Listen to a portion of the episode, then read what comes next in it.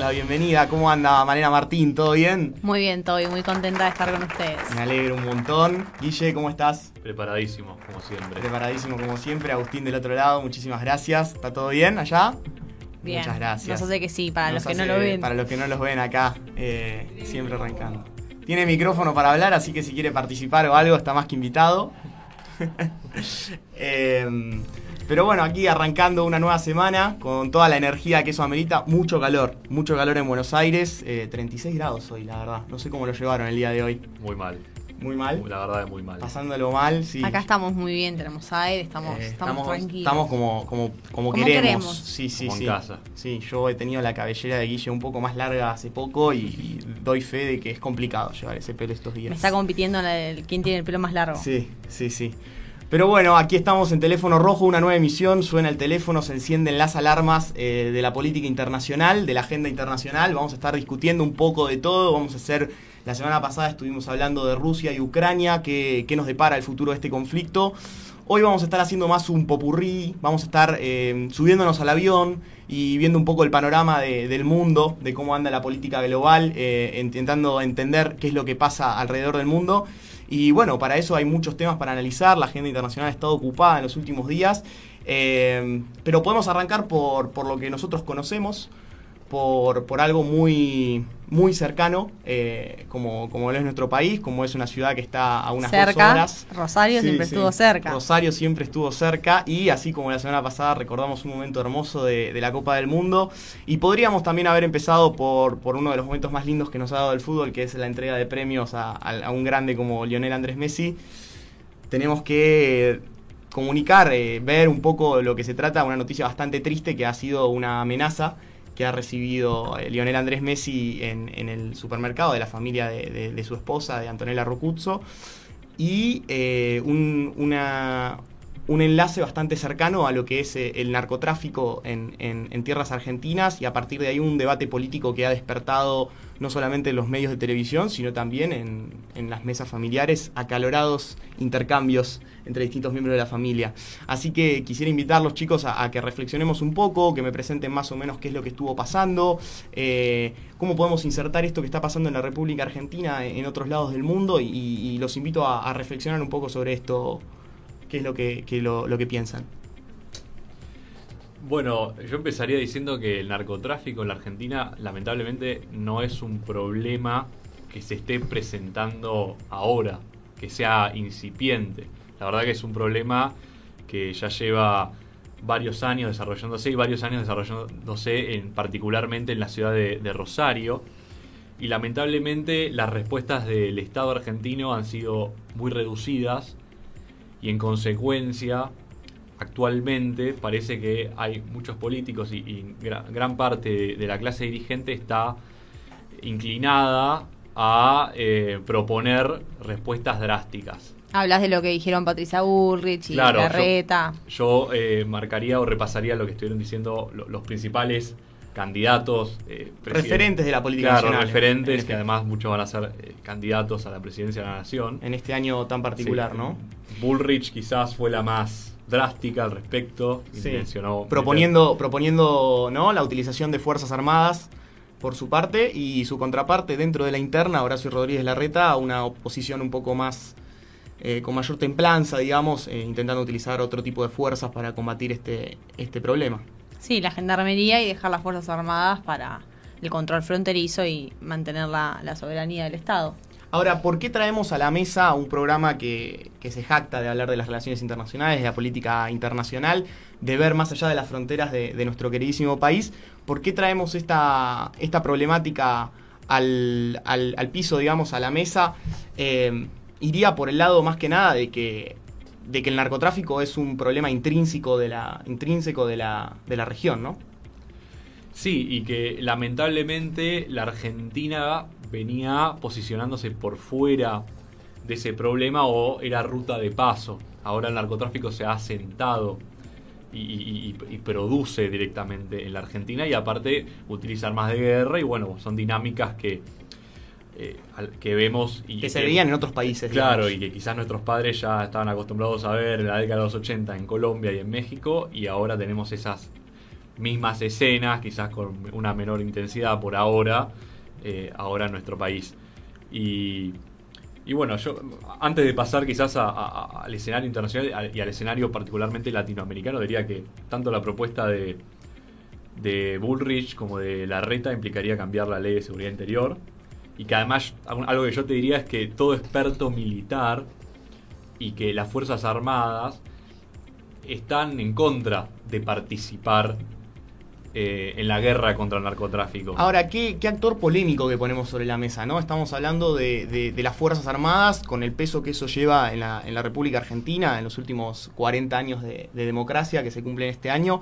Es un actor que eh, Argentina, eh, en, su, en su dinámica política y social, le ha tenido cierto respeto o distancia, ¿no? En los últimos años y traerlo de nuevo a la mesa para tratar una problemática tan grave y tan profunda que, se mete tanto en las raíces de una sociedad como el narcotráfico, em, llama la atención. Llama la atención y, como bien dice Guille, hay respuestas, eh, hay ejemplos en la región, hay, ha sido tratado la problemática por países con, con gran experiencia, digamos, en lo que es eso, como Colombia, como, como Centroamérica. Em, ¿Qué podemos ir sacando de todas esas experiencias, más que nada?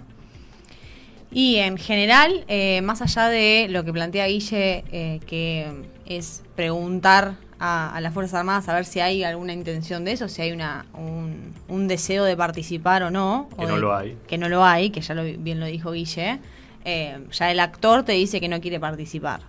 Y además, si vemos los casos a nivel latinoamericano, no son casos exitosos. No hay casos de de intervenciones que hayan eh, que no hayan hecho escalar el problema.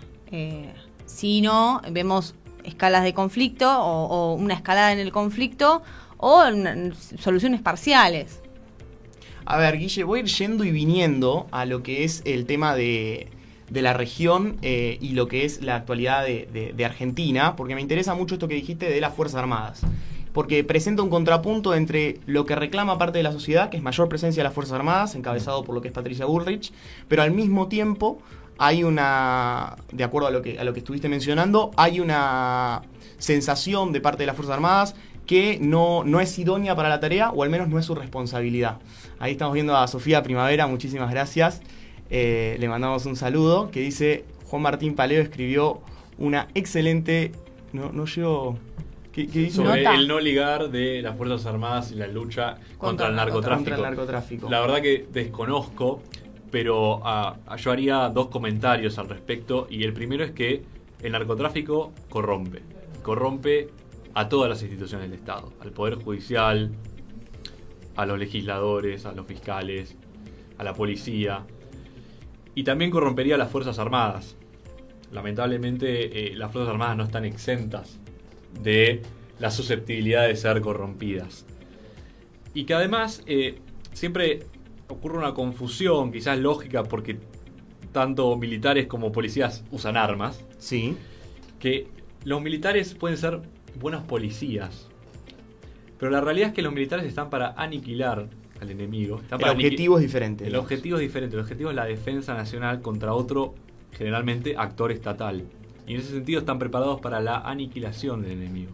Que no quiere decir exterminar a todo quien se presente, pero sí destruir las capacidades de combate de eh, un, enemigo externo. Digamos, sobre el abanico de, posibilidades que uno tiene para tratar el conflicto, eh, una de ellas sería las Fuerzas Armadas, pero sería totalmente diferente a lo que propone una utilización de una fuerza más civil, como sería la policía o la gendarmería, en ese sentido. Quizás lo interesante ahí es que efectivamente por las armas que manejan eh, los narcos, probablemente habría que crear o utilizar a fuerzas especiales dentro de la policía que usen armas de guerra. Pero no hacia los militares, porque ya de por sí tenemos unas fuerzas armadas en las que se invierte poco, menos de 1% del Producto Interno Bruto de la Argentina. Y encima que se invierte poco, y ya estamos desprotegidos contra un posible enemigo externo, estatal, encima se quiere mandar a los militares a luchar contra el narcotráfico, por lo tanto quedaríamos totalmente desprotegidos. Para mí es una, es una locura y por eso, como es una locura, eh, yo creo que eso no va a ocurrir, afortunadamente, porque toda la, toda la clase militar y los, los expertos militares se niegan a, acompañar la propuesta de algunos miembros de la clase dirigente. Bueno, también hemos tenido, como mencioné, experiencias en el corto y largo plazo. Eh, hemos tenido la experiencia de Colombia, para mí una de las más elocuentes a la hora de hablar de guerra contra el narcotráfico, con una fuerte eh, presencia e influencia de los Estados Unidos. Eh, bueno, Colombia con una larga tradición en la historia de, lo que es la venta de, de, estupefacientes y todo lo que tiene que ver con su mercado ilegal. y al mismo tiempo ha sonado en muchas televisiones de muchos hogares, en las redes sociales, eh, se ha hablado de lo que es, eh, ahí Agus, eh, te pido por favor si podés compartir el video, de un modelo que ha estado en boga con una, con una reciente imagen de, traslado de prisioneros en El Salvador, con Bukele. Em, centro de confinamiento del terrorismo. Centro de confinamiento del terrorismo. Ya si tiene más de tres palabras, ya es cuando le ponen nombres tan complejos. Y ahí se pone en disputa con esta imagen bastante, bastante eh, elocuente, que me gusta usar la palabra, pero es bastante visible cómo es el tratamiento, un tratamiento más agresivo de lo que es la problemática, que ha dado resultados en el corto plazo, pero que uno se plantea eh, hasta dónde está la frontera. Amnistía Internacional ha dicho que está al borde, si no está eh, pasando lo que es la frontera del respeto de los derechos humanos. Entonces, es una problemática a tratar y, las estrategias y la experiencia de, cómo enfrentar este problema no falta pero eh, también hay que ver eh, las maneras que uno encara, ¿no? Cómo encara Argentina sobre todo esta problemática. No sé, Male, si ahí esta imagen te da alguna, alguna reflexión, digamos. Y que em, em, me parece que Amnistía Internacional eh, fue caminando la, una, una, línea de, de, la no, no ser polémicos, tratando de ser cuidadosos con el mensaje, pero hay videos, si una foto dice más que mil palabras, hay un video de esta característica, dice un millón de palabras, es em, de un nivel de, de, violencia eh, muy alto también. Entonces me parece que eh, habrá que ver en el largo plazo em, la cuestión de los resultados, pero no todo se mide por resultados, sino también se mide por algunos medios, algunos métodos. Me parece que em, ha tenido una condena internacional muy fuerte.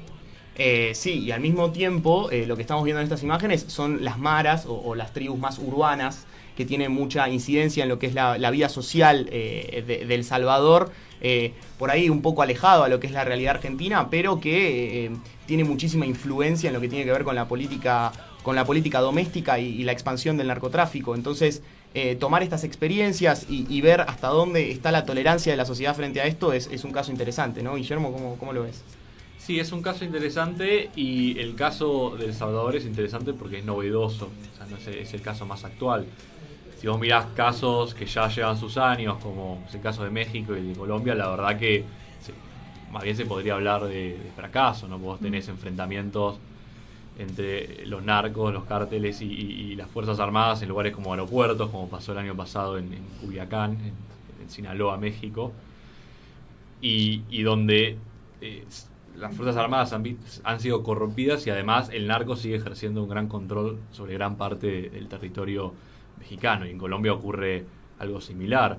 Y quizás sobre el caso de El Salvador, ahí lo que habría que mencionar es que eh, todo este accionar se da en un marco donde se suspenden muchas garantías jurídicas. Estamos hablando de un estado de excepción constante, donde está prohibido eh, la libertad de asociación, donde eh, no se le dicen al detenido sus, sus, garantías legales, donde no se le concede el derecho eh, a un abogado. Hay una arbitrariedad en la, en la detención muy alta también. Y claro, y además donde no se sabe si lo que hay realmente es un acuerdo entre el gobierno y las cabecillas de las pandillas, que es algo que está investigando un tribunal de, Nueva York, en los Estados Unidos. Ahora, lo que me parece interesante de este caso, y, intentando replicarlo en Argentina con, con, imágenes tan violentas, porque son violentas, por más de que uno no lo, no lo tenga explícitamente, como, como periodistas andando con chalecos antibalas por la calle, no sé si lo han visto. ¿Antibalas o anti-paintball? Bueno, sí, sí, la verdad que bastante,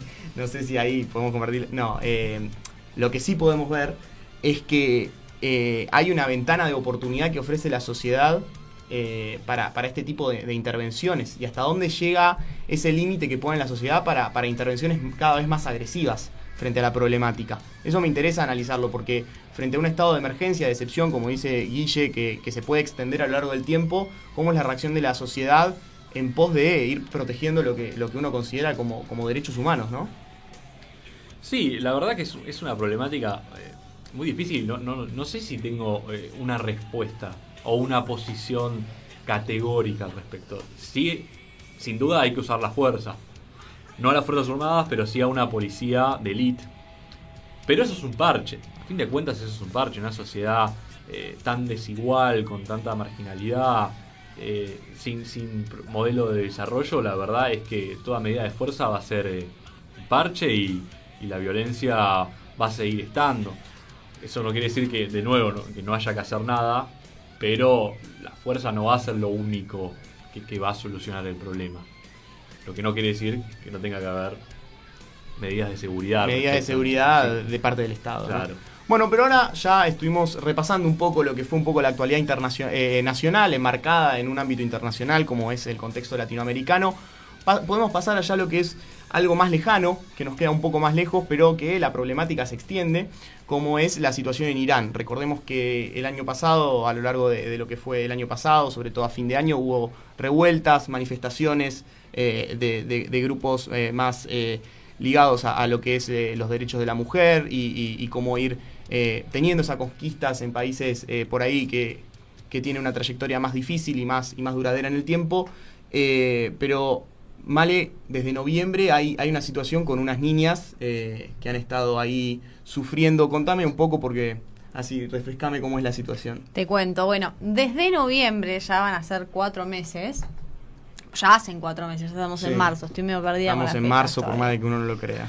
Bueno, hace cuatro meses que hay una serie de eventos que se dan por todo, a lo largo de todas las, la mayoría de las provincias en Irán y además en muchos establecimientos educativos, que una serie de niñas, jóvenes, adolescentes, mujeres que están en edad escolar, se empiezan a eh, descomponer, se desmayan, se les baja la presión, tienen náuseas y empezaron a encontrar que era por una intoxicación con un gas del que no se sabe mucho, porque tampoco se investiga mucho.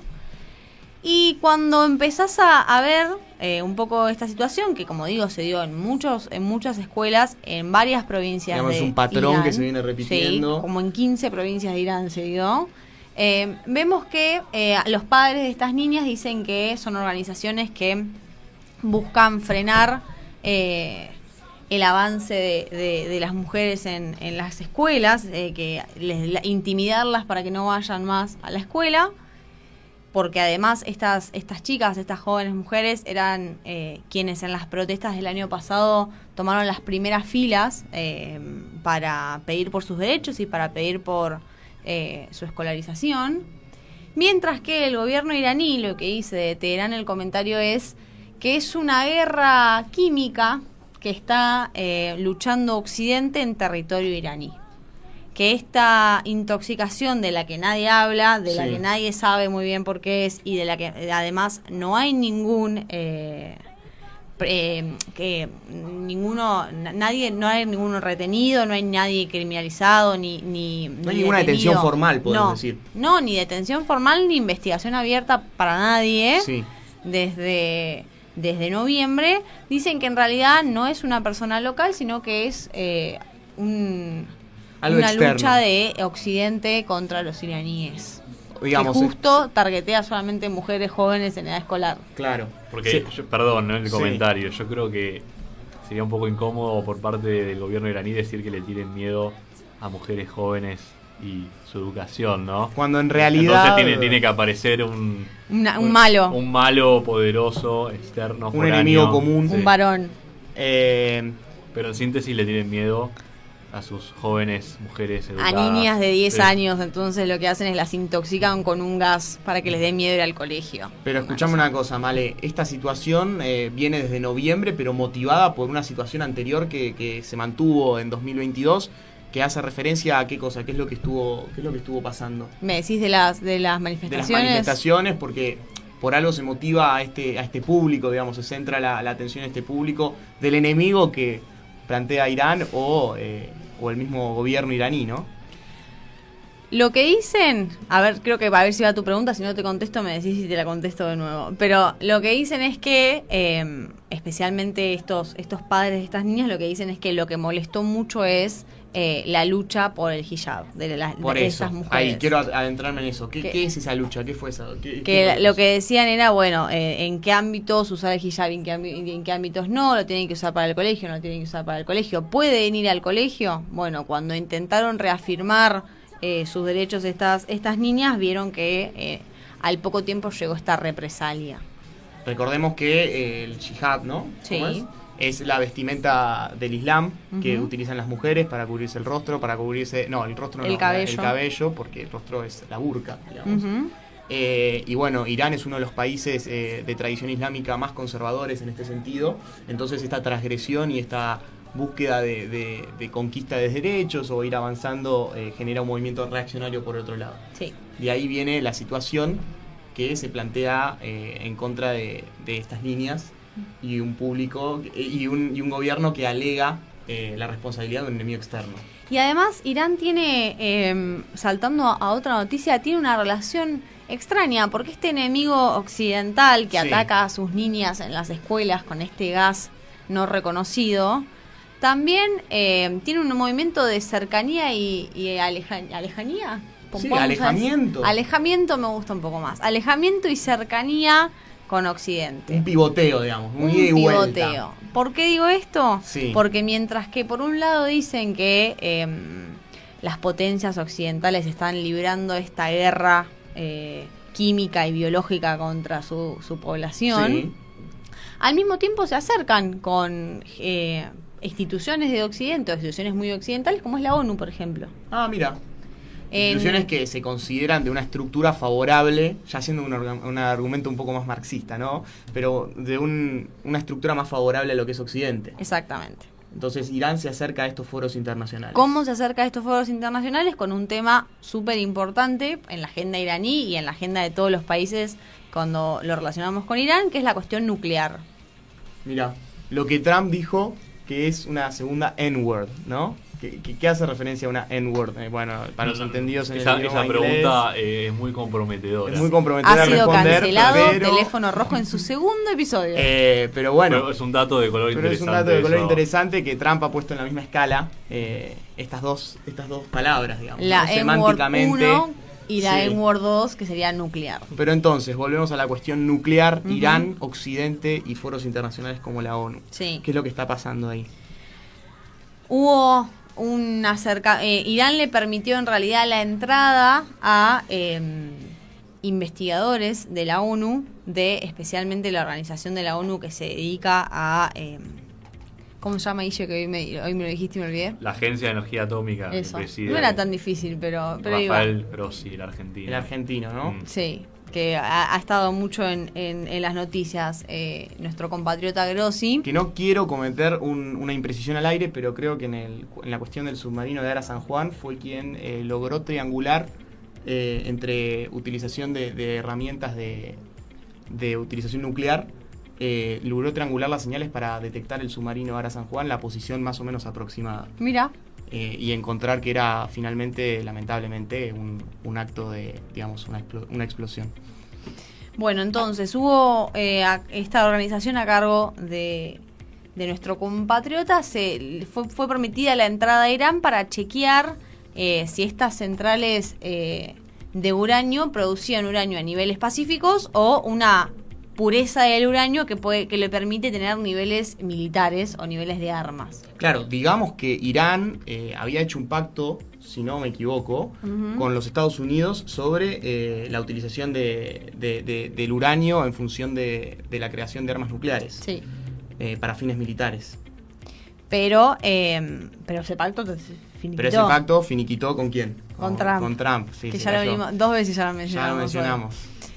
Bueno, entonces lo que, lo que venía diciendo es esto. Irán presentó unos picos de pureza de uranio del 84% más o menos, que es un nivel bastante alto, un nivel eh, de armas nucleares, pero ellos decían, lo, lo que declaraban era un nivel más o menos 60%. No me pongo muy técnica con esto porque tampoco es mi área de expertise.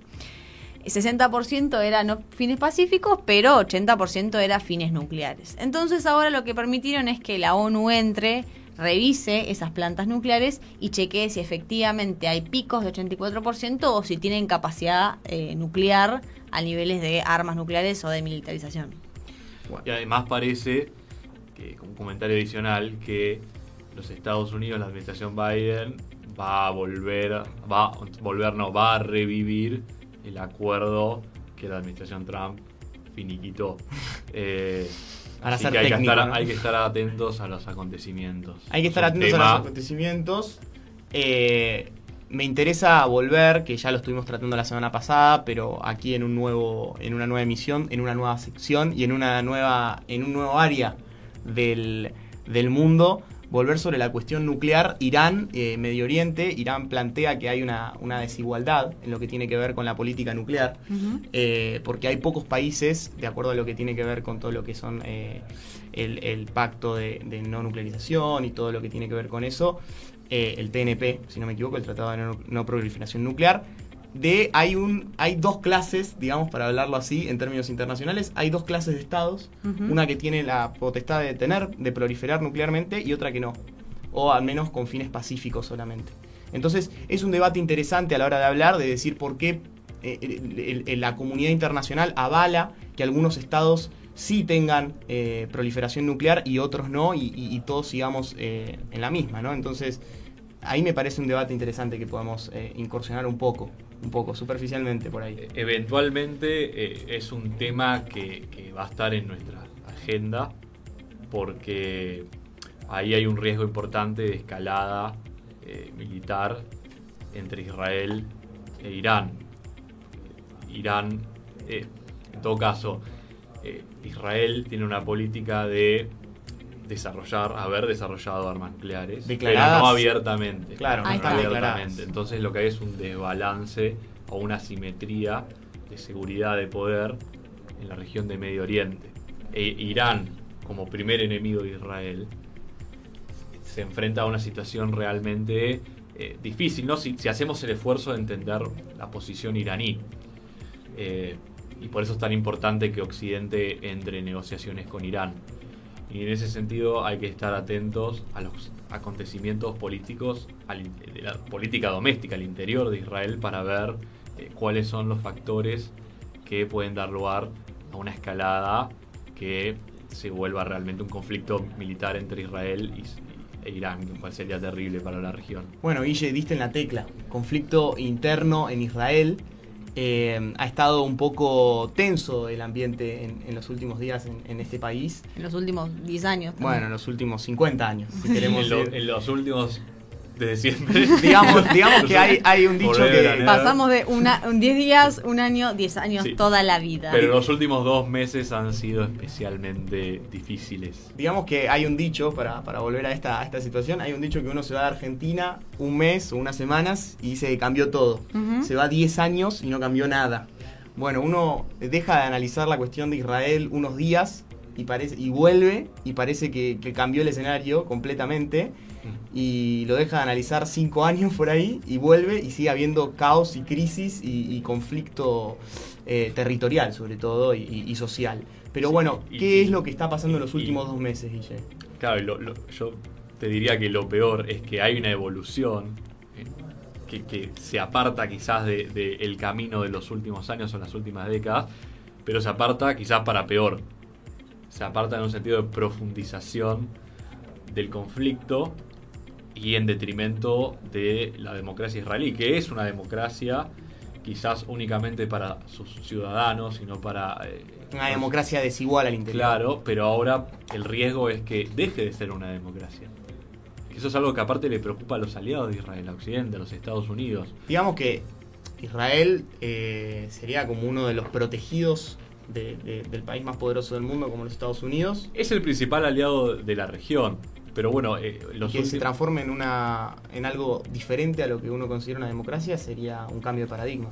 Bueno, en los últimos meses eh, periódicamente han habido eh, manifestaciones multitudinarias de ciudadanos israelíes que se oponen a la reforma judicial del gobierno de Netanyahu.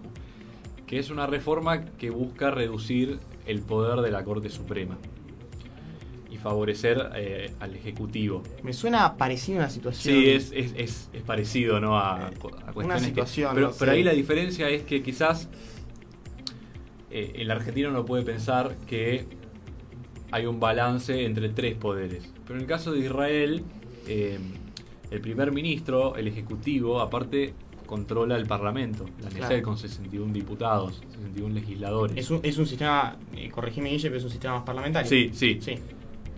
Y Parlamentario y proporcional as fuck. O sea, el de lo más.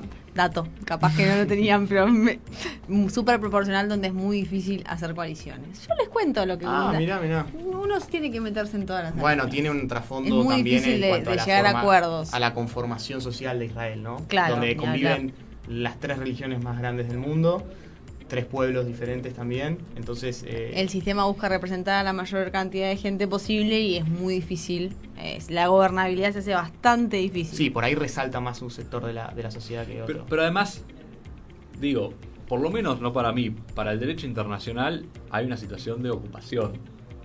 Ese es el problema. Por eso digo que. Uh, polémico. No, no es.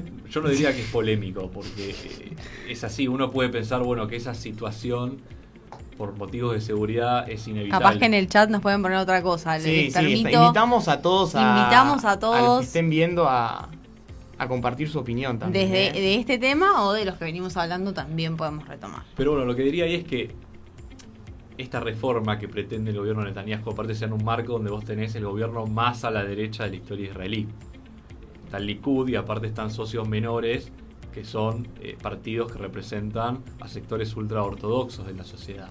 Partido sionista religioso, por ejemplo, que entre sus miembros tiene gente que vive en asentamientos en Cisjordania, o sea, en, en asentamientos reconocidos internacionalmente como territorio palestino. Palestino. Un ejemplo que ha sido eh, un escándalo eh, en los últimos días fue que el ministro de Finanzas, Smotrich, Besabel Smotrich, si mal no recuerdo su nombre, dijo que había que arrasar con el, el pueblo de Jawara, es un pueblo cerca de la ciudad de Nablus, en Cisjordania, porque ahí se había dado una situación donde eh, hombres armados palestinos habían asesinado a dos hermanos eh, israelíes que viven en, en- en asentamientos en Cisjordania.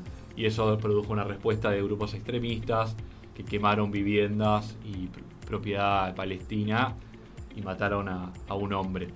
Pero bueno, el ministro de Finanzas, o sea, un- una persona muy importante dentro del gobierno israelí, dijo que había que arrasar con el pueblo. Y el gobierno de Estados Unidos, la Secretaría de Estado, salió inmediatamente a decir que le parecía repugnante, repulsivo los comentarios del ministro israelí. O sea, Llama que- la atención el cortocircuito entre Israel y Estados Unidos, que, por ejemplo, para tomar un indicador, pocas veces han, han votado diferente en lo que sería la Asamblea de Naciones Unidas. O sea, sus votos son prácticamente, Estados Unidos cuenta con el apoyo incondicional de lo que es la opinión de Israel, eh, de lo que es el sufragio de Israel, y, y llama la atención estos cortocircuitos donde Estados Unidos tiene claramente una gran influencia sobre lo que es la política, lo que es la política israelí, ¿no? Bueno, sí, Israel siempre ha tenido una política exterior de acompañar a Estados Unidos en todo. O sea, cuando vos tenés, por ejemplo, las votaciones en Naciones Unidas sobre el embargo barra bloqueo en Cuba, generalmente todos los países, o sea, incluso los conservadores británicos, votan para darle fin, darle término a ese embargo. Y solamente hay un rechazo de Estados Unidos e Israel, generalmente, históricamente. Pero bueno, la realidad es que por lo menos para la administración Biden, o sea, uno podría pensar, quizás para Trump no, pero para gobiernos más progresistas, Demócratas. gobiernos más centristas barra progresistas en Estados Unidos, la relación con Israel cada vez es más problemática, porque cada vez se vuelve más insostenible, porque antes por lo menos podías decir que para sus ciudadanos Israel es una democracia. Ahora con esta intentona de golpe judicial, ya no vas a poder decir que es una democracia. O sea, se va a parecer más al régimen de Víctor Orbán en, Hungría, donde el Ejecutivo va a controlar todo y la justicia, el Poder Judicial no va a tener ningún rol de control constitucional. Y, y una situación particular donde Israel, al haber mencionado el Parlamento, digamos, eh, esa división entre los tres poderes, que bueno, no es tan nítida en un parlamentarismo, quedas eh, totalmente subordinado el legislativo y el judicial a, la fase ejecutiva, pero estuvimos hablando más o menos cuál es el impacto en, en lo que tiene que ver con con la comunidad internacional, eh, si nos metemos, si nos adentramos, nos tomamos un avión y nos vamos a, a, Haifa o nos vamos a, a, Jerusalén o nos vamos a, a otras ciudades de Israel, ¿qué es lo que podemos, eh, qué es lo que podemos ver en la sociedad? ¿Cómo es la recepción de esta... Explícame más o menos cómo es la recepción de esta, de esta reforma frente a... Yo lo que te diría es que eh, entre las protestas vos tenés ciudadanos israelíes porque los palestinos no participan porque eh, las organizaciones de representación de los palestinos les han recomendado que no participen, además para no asustar a ciertos miembros de la derecha israelí que no son del Likud y que no son ultraortodoxos. Eh, se han dicho de no participar para que pueda participar de esas protestas parte de la centro derecha israelí. Pero bueno, que sea desde adentro la protesta. Las protestas incluyen a sectores de la centro derecha israelí hasta la izquierda israelí. Son multitudinarios. O sea, el 21 de enero hubo en Tel Aviv una manifestación de 130.000 habitantes. O sea, hay cifras récord, digamos. Aparte por la permanencia de esas protestas. Tenemos protestas todos los días, hoy mismo. Y, la preocupación eh, ahí para los, para los ciudadanos israelíes es que deje de haber una democracia en el sentido, por lo menos, liberal, o sea que los sectores minoritarios dejen de tener alguna protección. Hay preocupación, digamos, con el derecho de las mujeres, al, acceso al aborto, el derecho de las minorías LGBT y, por supuesto, a los palestinos también les preocupa mucho, porque el problema para Netanyahu, el Likud y los grupos eh, ultrarreligiosos es que la corte ha tenido un rol de contención por lo menos o le ha dado, eh, ha revocado algunas legislaciones que tienen que ver con darle reconocimiento legal a asentamientos de colonos israelíes en, Palestina, en Cisjordania. Se ha comportado más como un mediador, podríamos decir. No sé como un mediador porque eh, tampoco es que se ha pronunciado definitivamente sobre el asunto, porque aparte ha legalizado eh, digamos, eh, expropiaciones de, no sé, hogares palestinos para dárselos a, familias eh, judías, pero por lo menos no, no, no, ha favorecido categóricamente a los intereses de los colonos y de la derecha, extrema derecha israelí. Digamos que representa la justicia, la corte representa un obstáculo a lo que sería el, el establishment israelí. Para decirlo en términos simples, representa un obstáculo para el proyecto político de Netanyahu y de sus aliados, que es un proyecto claramente autoritario. Y ambicioso. Ambicioso en términos territoriales, en términos sociales. Y, problema, y lo interesante es que es problemático para Estados Unidos y Occidente. O sea, podría... Y a nosotros nos interesa porque hay muchos argentinos viviendo en Israel, así que hay que ver... Sí, la comunidad argentina en Israel es mm. muy grande, podría sentar un precedente en lo que tiene que ver con la, relación Estados Unidos e Israel. Así que a estar atentos a esa, a esa problemática, ¿no? a seguirla un poco. Y te haría un último comentario. El 26 de febrero pasado hubo una reunión en ACA donde, estuvo donde estuvieron representantes israelíes, estadounidenses, jordanos, egipcios, que son los aliados regionales árabes de, los Estados Unidos, y palestinos. ¿Y qué se pudo concluir de ahí? ¿Qué podemos extraer? Y, lo interesante es que hubo promesas, no, no, nos adentremos en, en cuáles, pero hubo promesas del gobierno israelí a eh, la representación palestina y días después hubo altos funcionarios del gobierno israelí que dijeron, bueno, lo que, lo, que, lo que se acordó en, en Aqaba, en Jordania, no es tan importante. Una subestimación. algo que fue muy problemático y enojó mucho al gobierno ah. de Estados Unidos. Porque... De Joe Biden, del tío Joe. Exactamente. Suficiente aparte de los palestinos tuvieron que pagar costos internos altísimos por ir y además vas y te dicen, no, eh, no, al final no era tan importante. No, yo me imagino que es una situación donde vos salís y decís, bueno, vinimos acá a negociar algo importante, nos vamos con algo y después a los dos días... Y en los hechos es, Israel eh, desafiando Estados Unidos. Por eso, por eso es, llamativo, es llamativo de que, que se desafíen los intereses Estados Unidos en esa zona tan caliente y tan prioritaria para Estados Unidos. Pero bueno, pasamos así como pasamos por, por Medio Oriente, nos vamos a ir a un, a un lugar un poco no tratado por, por, lo que es la Academia internacional, porque pocas personas viven ahí, si, ningún, si podemos hablar de ninguna. Nadie, ¿Qué persona? Bueno, estamos hablando de que se, se, se, se trató eh, la sanción de áreas marinas protegidas en lo que son en lo que es alta mar lo que son las aguas internacionales. Las áreas marinas protegidas hacen referencia a, eh, como dice su nombre, la protección del medio ambiente, la protección de la utilización de, de esas aguas. Pero bueno, Male, detallame un poco cómo, cómo viene esto, qué, de qué se trata. Primero, eh, una cosita de, de- de lo que dijiste recién.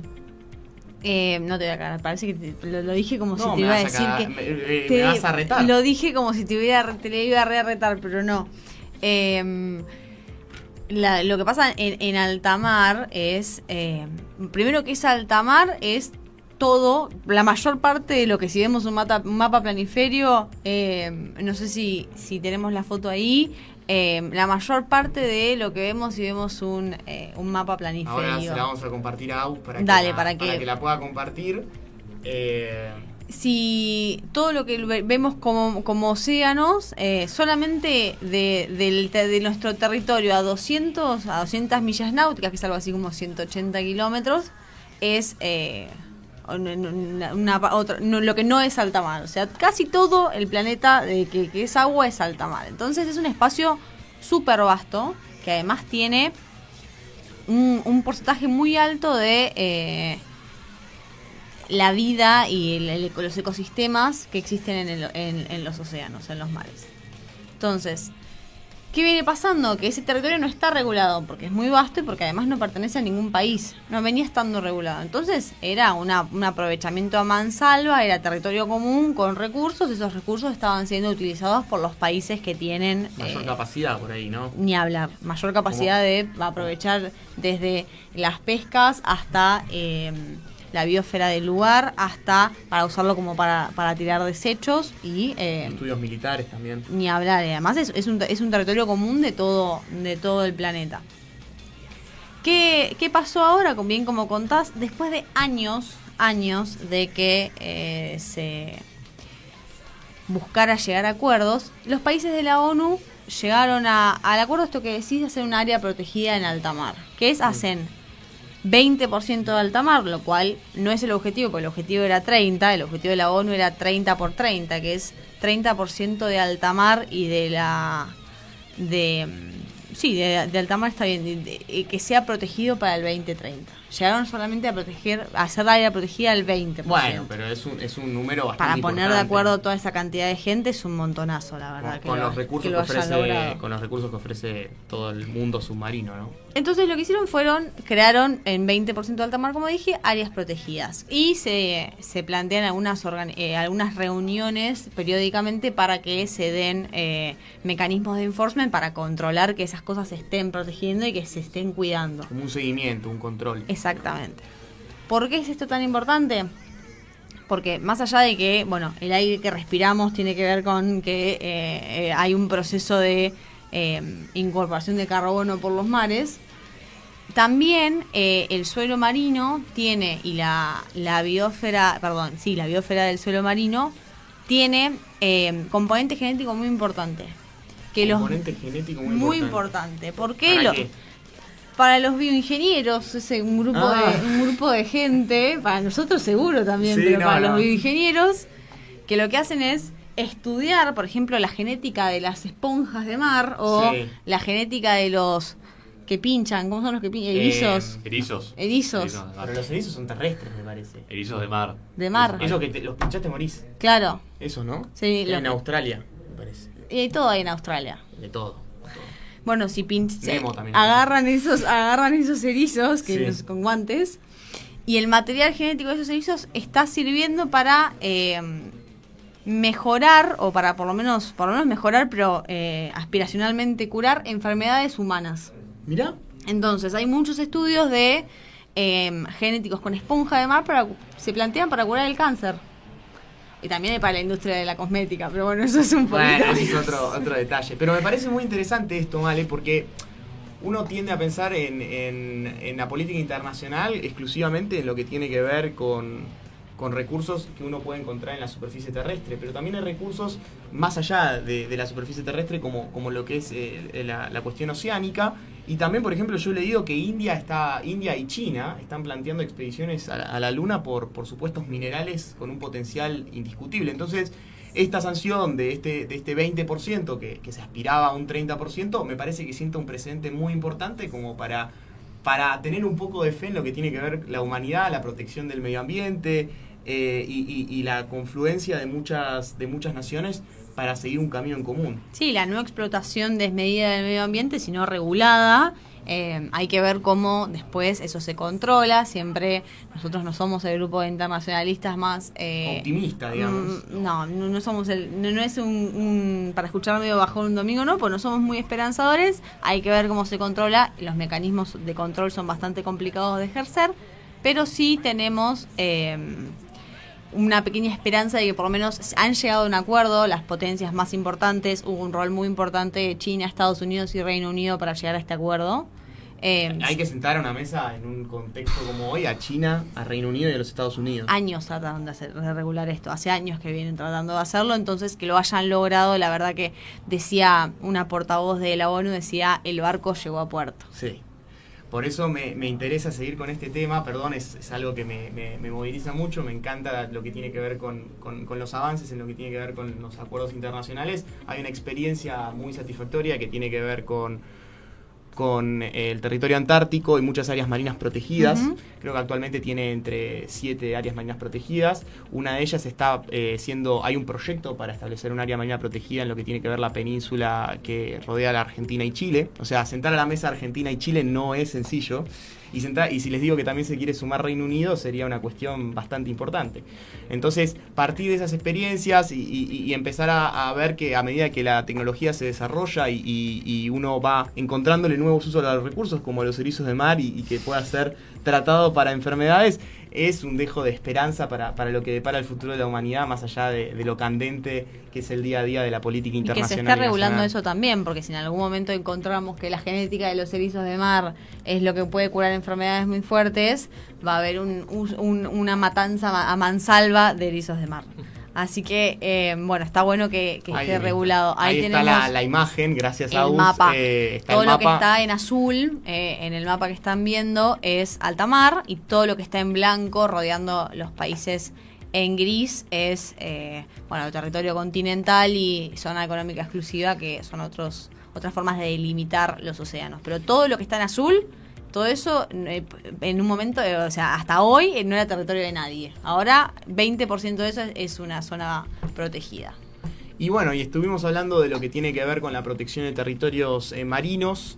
Hay un territorio marino, va, en alta mar, a, más de 200 millas, que, que despierta ciertas, ciertos pensamientos en lo que tiene que ver la República Argentina y Reino Unido, eh, como lo es la cuestión Malvinas, que ha sido, ha vuelto a las portadas eh, de los diarios en los últimos días, o portadas diarias o portales eh, web, digamos, de internet. Por una cuestión que tuvo que, que involucró un precedente en 2016, un acuerdo entre, entre Foradori, ex vicecanciller durante la gestión de Malcorra, y Duncan, ¿no? ¿por qué así? Bueno, porque es una pronunciación correcta de la lengua inglesa. Duncan. Digámosle Duncan. Bueno, después de acá nos vamos a Burger King a ver una serie en Netflix. Foradori y Duncan Bueno, eh, este acuerdo que, que, que, bueno, eh, encontró cierta rispidez eh, en los últimos días en la gestión de, de Cafiero, el canciller, actual canciller argen- argentino, Cafiero, Cafairo. Eh, um, ¿Qué es lo que pasó, Guille? Porque se está hablando de nacionalismo, ha vuelto la cuestión Malvinas, que en la Constitución figura como, como un reclamo irrenunciable. Eh, es así como, como lo califica el gobierno del Frente de Todos, que es una cesión de derechos, este acuerdo que había sido firmado en Forador y Duncan en 2016. Bueno, creo que fue Jorge Forí, ¿no? Que habló de nacionalismo estúpido. Faurier. Nacionalismo Fori. estúpido. Vamos. Fori sería, ¿no? En francés, apelando Y al origen. Ya, ya, eh, paramos porque esto no, no va a más. Ya, ya nos está empezando a pesar los minutos No, que no, no, llevamos. no.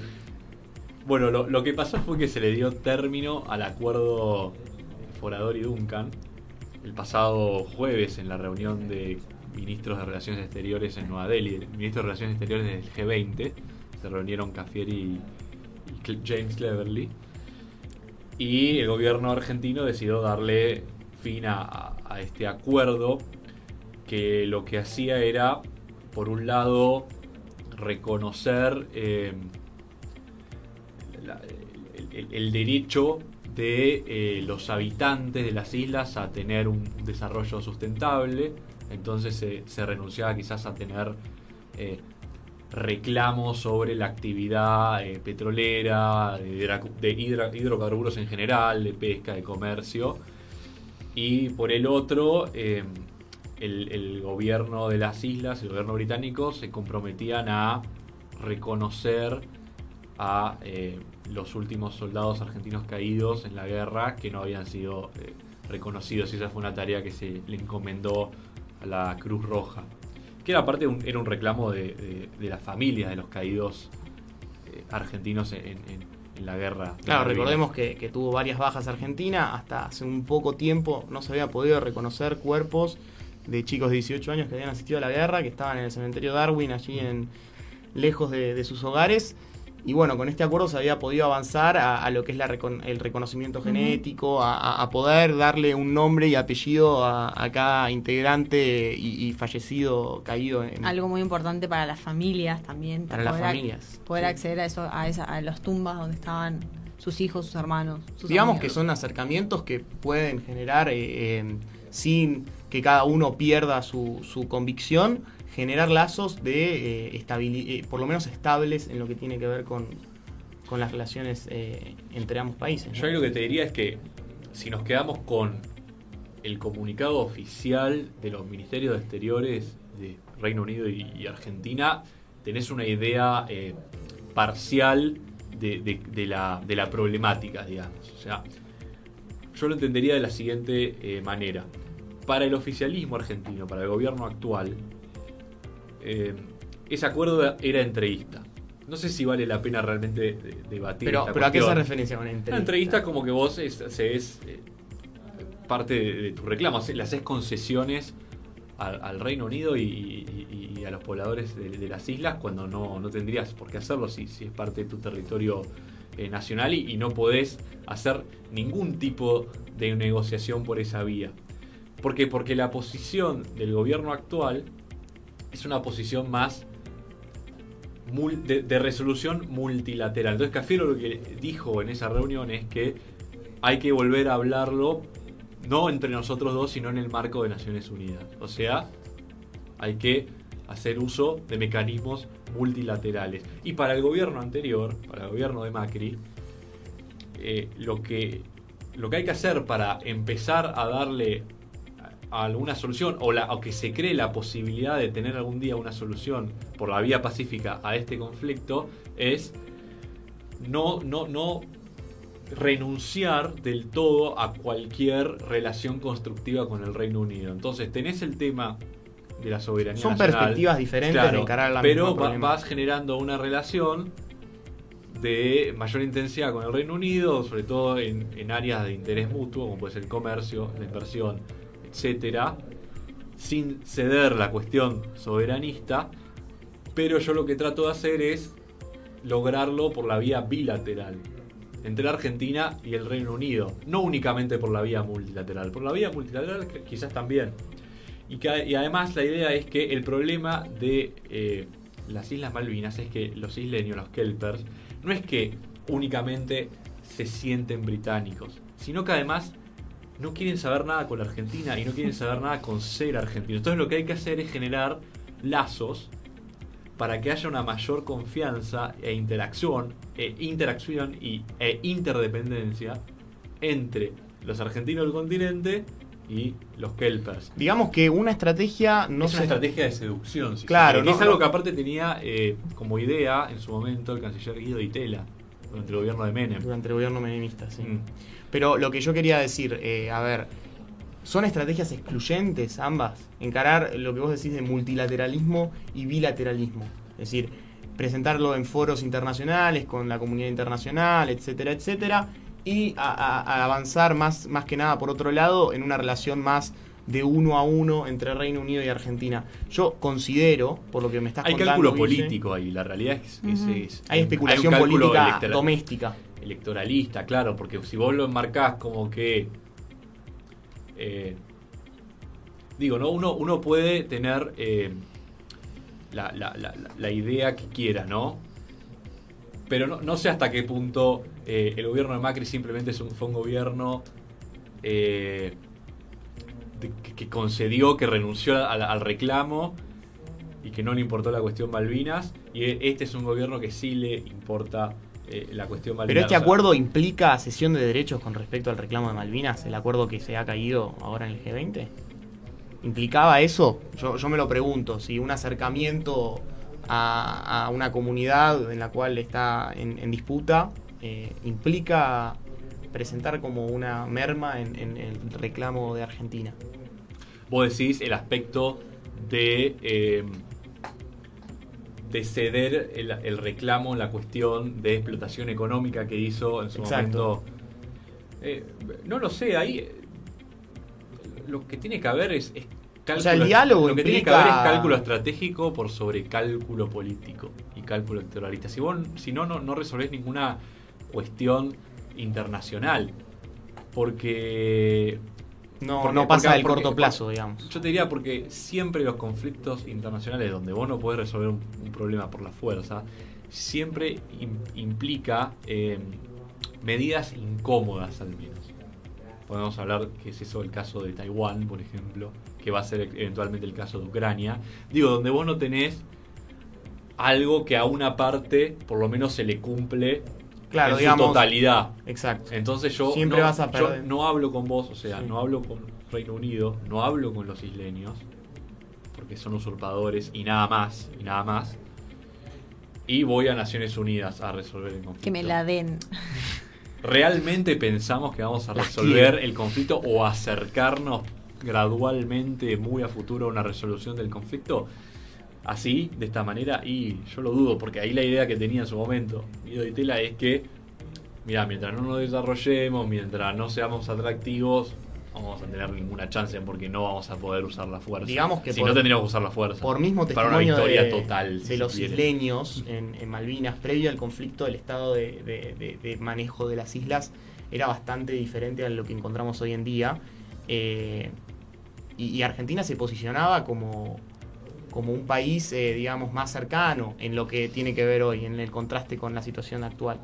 Entonces, eh, creo que una estrategia de confrontamiento no, no sería apropiada en este sentido, como decís vos, Guille. Sobre todo teniendo experiencias recientes como, como, la, de eh, como la de las Islas Mauricio, que bueno, ha, re- ha recuperado un terreno, pero, pero bueno, sería eh, adentrarnos en otro, en otro argumento que, que no viene al caso, sobre todo porque ya vamos a ir Sí. cerrando. Yo lo único que te diría ahí es que la Argentina tiene un reclamo súper legítimo. Pasa al derecho internacional. Ok, eso ya lo tenés. Lo que hay que hacer es innovar en otros aspectos. Eso no tengo ninguna duda Hacerse de que hay que hacerlo. ¿no? Si vos te quedás, si vos te con, el, con el- el marco del derecho y te quedás con lo que resuelve Naciones Unidas y eh, no, vas a, no vas a caprichoso. avanzar. Sí. No vas a avanzar. Hay que hacer una cuestión que sea ¿cómo se- holística, ¿cómo es el término, el término Sí, de moda? sí, que de, es que de tomar de, de todo, de digamos. todos que lados. Hasta ahora, con lo que parece, parece por lo que dice Guille que esta salida parece más narrativa que medida. Sí. Así que Pero bueno, ya vamos a ir cerrando, 21, 21 horas. Hemos hecho una hora de programa. Lo felicito casi a que ambos. seguimos. eh, La verdad que es un logro para mí haber llevado una, una hora de programa. ¿Ustedes cómo se sienten? muy bien, la verdad que hasta, hasta para seguir estamos, pero Sí, no vamos. pero no vamos a seguir, no nos guardarlo vamos para la semana aburriendo, que viene. Pero los- lo- les agradecemos por habernos seguido acá eh, eh, por las redes, por eh, YouTube, Twitch y Facebook. Nos encontrás como Radio Blast, por la Vamos página de la radio. la. Eh, y bueno, así que muchísimas gracias por eso. Y también nos puedes seguir en Instagram, arroba Radio Blas, en Twitter, arroba Radio Blas, y también a, a nosotros directamente, Teléfono Rojo Podcast, porque así hemos un- comenzado con un podcast. Y eh, estamos ahora en la modalidad de radio, en la radiofonía. Así que les agradecemos mucho por habernos seguido hasta acá. Si ya estás acá, eh, sumate a, a esta, a esta nueva a este nuevo proyecto y te agradecemos muchísimo y nos vemos la semana que viene todos los lunes de 20 a 21 horas por Radio Blas. Muchas gracias. Chao, muchas Chau, gracias. chau.